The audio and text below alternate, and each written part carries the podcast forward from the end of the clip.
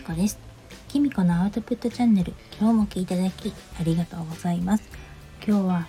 3月9日水曜日です。えっと今日はとってもいいお天気になってこちらの方関東はなっていますが皆さんはいかがお過ごしでしょうか？卒業式のシーズンですが私の娘の高校の卒業式は先日日曜日にあったんですけれども残念ながらねあの保護者は参加できないっていうことになってしまいました。やっぱりちょっとねマンボウも延長されてしまったので仕方がないかなと思っています。今日はねその卒業式についてねいろいろあったのでそのことから自分がどうしてネットビジネス続けているのかなっていうことに気づけたのでそのお話をしたいと思います。えっ、ー、とね卒業式保護者は参加できなかったんですが後から知ったんですけどね実はね一部の保護者さんはねあのこっそり学校に行ってたそうです。まあ、こっそりっていうかねあの学校の役員さんの会長さんとか副会長さんとかあとあの卒業対策委員の方はねいろいろやることがあったらしくてまああれこれ理由をつけてなのかもしれないけどあの学校の方に行ってたそうです。でなんでそれ知ってるかっていうと私は去年のね春ぐらいまでやっぱりこの学校の役員の本部役員とか執行部の方に入ってたんですね。で一応卒対もすることになってたんですけれどもお仕事もねちょっと忙しかったし、まあ、ちょっとね他の役員さんともこのコロナ禍に対する考え方とかの意見も合わなかったりちょっとね無駄な役員会とかあのご飯食べに行こうとかねそういうのがすごく多くて私あの学校までね1時間ぐらいかかるとこに住んでるんでそれがねちょっと本当に面倒くさくなっちゃってなかなか途中でやめるってことをしないんですけどだいぶ引き止められたんですけど、まあ、ちょっとストレスもたまるばっかりだし心も時間も無駄に感じたんでねやめちゃったんですよ。それでその時同じように思ってた人がねあの私は辞めたんですけど辞めずに残っててその方がねの教えてくれたんです。でね今日その教えてくれた彼女について、うん、ちょっとお話ししようと思うんですけれどもそのね教えてくれた彼女 A さんとしましょう。その方はねあの某国立有名国立大を出たね理系出身のね、まあ、ちょっとね大学院も行ってたってだから、まあ、結構頭のいい方らしくてでね中学校とかでも息子さんのあの息子さんの中学校の役員とかもしてたらしいんですけどなんかやっぱり高校の今回の高校の役員のレベルが一番低いって言ってたんですよ。で彼女ね LINE でもすごく愚痴をこぼしてたんですけれどもまあ卒大の人たちばっかりあの彼女はその A さんは卒大じゃなかったんで行かなか行けなかったんですけど同じ役員なのに自分は行けなかったとか先生にお礼を言ってましたとかってグループ LINE に書いてあったけど私も痛かったとかまあなんか写真をいろいろあの学校でね撮った写真をグループ LINE に会長さんたちが載せてくれたんだけど、うん、それをね役員の方に載せて自慢してるとかだったらそのやあの写真をねあの行けなかった他の一般の保護者さんが見れるようにね Google クラスルームの方に載せればいいとかねまあ永遠と愚痴をこぼしていたわけですよ。でねもうこの文句の続く LINE がね、まあ、正直うざったくてまあすぐに通知オフにしたんですよ。ちょっと申し訳ないと思ったけどでねもういい加減ブロックしたいなぐらいまで思ってて、まあ、適当に返してたんですね。でもねあまりにしつこいもんだからついついねあの LINE でこう言っちゃったんですよ。あの私はこういった面倒なことをもう見聞きしたくないから去年会長さんたちにいろいろ止められたけど陰口も叩かれたけどあの時辞めたんですと。今あの3年間役員を続ければ記念品とかもらえるはずだったけどそれもいらないと思ったし今はあの時去年辞めて正解だったと思う。心底思ってるって。でその来週役員会があって文句を言いたかったらそこで思う存分言ってきたらいいと思うと。もう卒業したんだから次会うこともないし。でもどういうふうに言ったとしてももう全て終わったことなんだよって。卒業式も終わったし卒業アルバムも完成して受け取ってるし Google クラスルームに載せたくてももうクラスルームから退出している人もかなりいると思う、まあ、ちなみにうちの娘は退出してますしてるしね、うん、保護者会費をね無駄遣いしてるとか言いたいと思うけど役員を3年間続けたら記念品がもらえることになってるよね。あなたもそれを受け取るよね。私はもらわないけど。それだって保護者会費から出てるし役員やってるやってない人は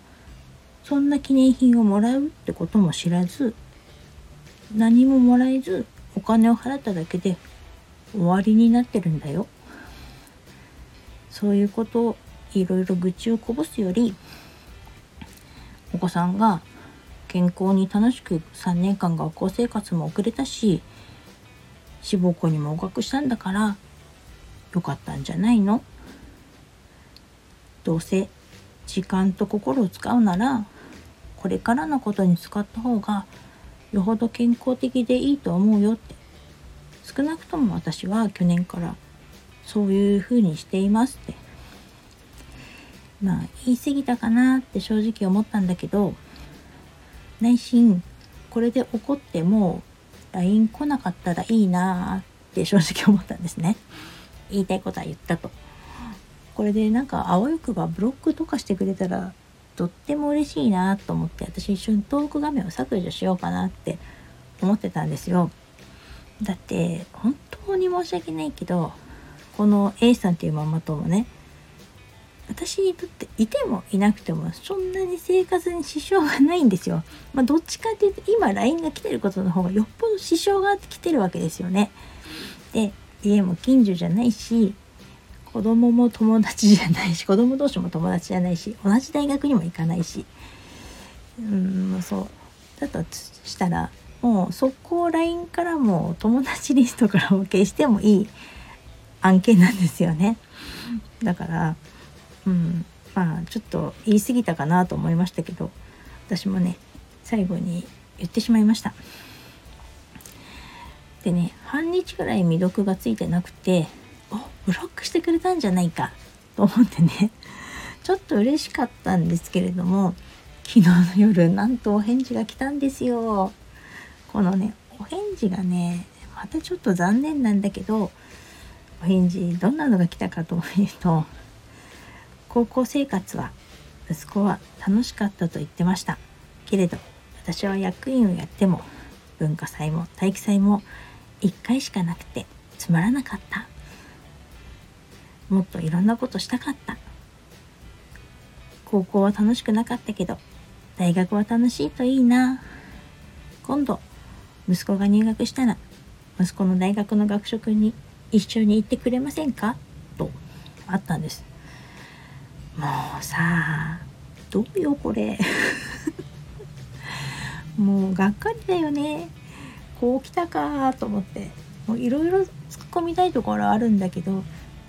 まずどうして私が息子さんの大学の一緒に学食に行かなきゃいけない？いや息子さんと行けよって話ですよね。私なんか私が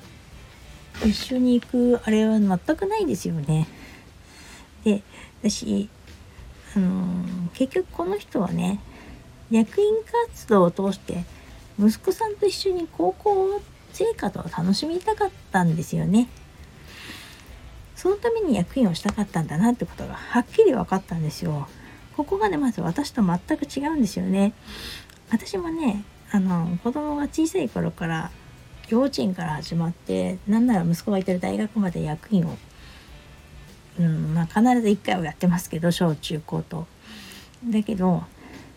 楽しむためにやってるかっていうとそうじゃないなってこれね自分子供が通ってる学校の役員をする理由として自分が楽しみっていう人ね結構実はいるんです。だけどここがね大きな間違いなんですよね。あの学校の役員ってあくまで学校と子どもたちのためにやることでまあ先生たちだけじゃ足りない部分とか手の足りない部分を手伝うとか子どもたちが円滑な学校生活を送るためにまあ保護者っていう立場でね協力するっていうのがもともとの趣旨なのであくまで別に親がね楽しむものでもないし先生と仲良くするところでも 何でもないんですよね。だけど結構その子供を通じてねこうやってね楽しんだり友達作るために役員とかやってる人結構多いんですよ。できっと彼女はそうだったんでしょうね。できっとこの一緒の大学の学食に私と行ってさらに愚痴をこぼしたいんでしょうね。なので申し訳ないけど絶対に学食には行きません。あの断りました。あの、ちょっとそっちの大学千葉まで遠いんでと。あの、私はちょっと無理って言って、息子さんと行ってねって返したんですけれども、あの、なんだろうな。こういうふうにね、あの、思って、しみじみね、私前から思ってたんですけど、ママ友っていらないなと。そしてママ友って友達じゃないなと思いました。でもね以前の私だったらね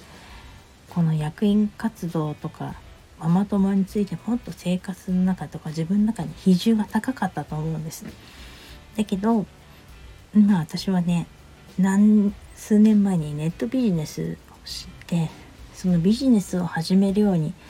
なってからネットの世界に入ってからですねこのママ友っていう人がね自分の中の割合の中でものすごく低くなってもう前から付き合うの大変だって思ってたんですけどもういらないなって思うようになったんです。あの逆にねネットを通じて知り合った人の方がね素敵な人がたくさんいすぎるぐらいいるんですよね。あのネットを通じて知り合った方って年齢とか性別とか立場とか住んでる場所とか環境とか全く違う方もたくさんいるんですよ。だけど本当にあのリアルに会った方もいますし、まあ、会ってない方もいるけど本当心通じ合えることとかたくさんあったり今までの自分の人生では全然経験してこなかったようなことを経験したり学ぶことができたりとかして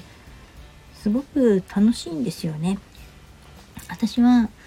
なんでビジネスずっと続けてるのかな？なんでこのネットビジネスの中にいるのかなってずっと思ってたんですけれども私はまさにこういう素敵な人と出会ってこの人たちとずっと一緒にいたいから続けてきたんだなっていうことにですねこのリアルなママ友とのやり取りを通して気づくことができました。だからこのある意味この A さんに感謝しなきゃいけないですよね。過去の自分を見せてくれてたのかもしれないですね。今日は長くなってしまいましたが私がどうしてネットビジネスを続けているのか気づけたことについてお話ししてみました。皆さんはどうですか？ネットの世界楽しんでいますか？これからも私はもっといろんな人と仲良くなりたいし知り合いたいしいろんなこと学びたいしやっていきたいのでどうぞよろしくお願いしますそれでは今日はこの辺で最後までお聴きいただきありがとうございました。またお会いしましょう。きみこでした。